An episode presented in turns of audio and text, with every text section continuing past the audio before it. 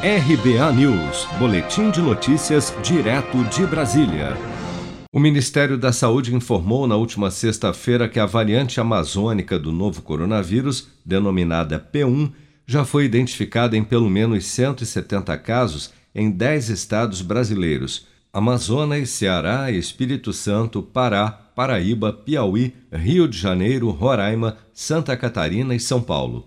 Os secretários de saúde destes estados dizem, no entanto, que os números ainda estão sendo avaliados pela Fundação Oswaldo Cruz antes de serem todos divulgados, pois a distribuição de casos já identificados pode não refletir a circulação do vírus nos estados, mas sim a capacidade de realização dos sequenciamentos genéticos.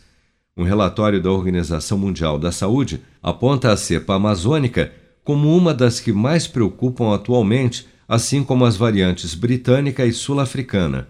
Investigações preliminares da OMS também destacam que a mutação de Manaus pode reduzir a neutralização de anticorpos, mas que ainda são necessários estudos adicionais sobre o padrão de infecção da variante amazônica, considerada muito mais contagiosa que o vírus original.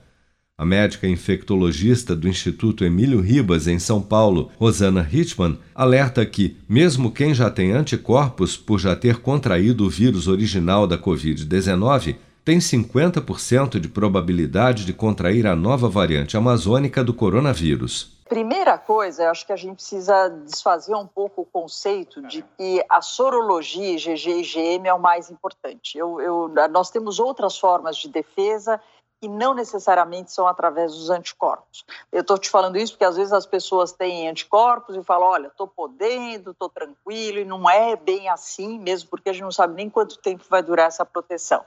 Mas em termos assim de, de o quanto a pessoa pode se reinfectar, pode ter de novo, mesmo tendo IgG da não da variante, né, da, do vírus mais original, é, tem uma nota técnica do próprio Ministério da Saúde, se não me engano, da semana passada, eles colocaram a nova variante frente soro de convalescente, ou seja, pessoas que já tinham tido Covid e foram ver se a, a, o soro de convalescente tinha anticorpos que conseguiriam neutralizar o novo variante. A resposta é que só 50% desses soros tinham anticorpos neutralizantes para a nova variante com problemas de desabastecimento de insumos hospitalares e falta de leitos de UTI no Amazonas, mais de 500 pacientes já foram transferidos de Manaus desde janeiro para tratamento da Covid-19 em diversas regiões do país.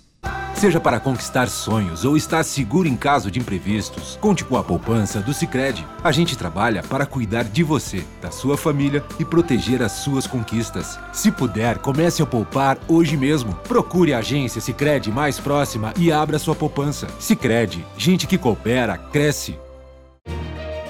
Com produção de Bárbara Couto, de Brasília, Flávio Carpes.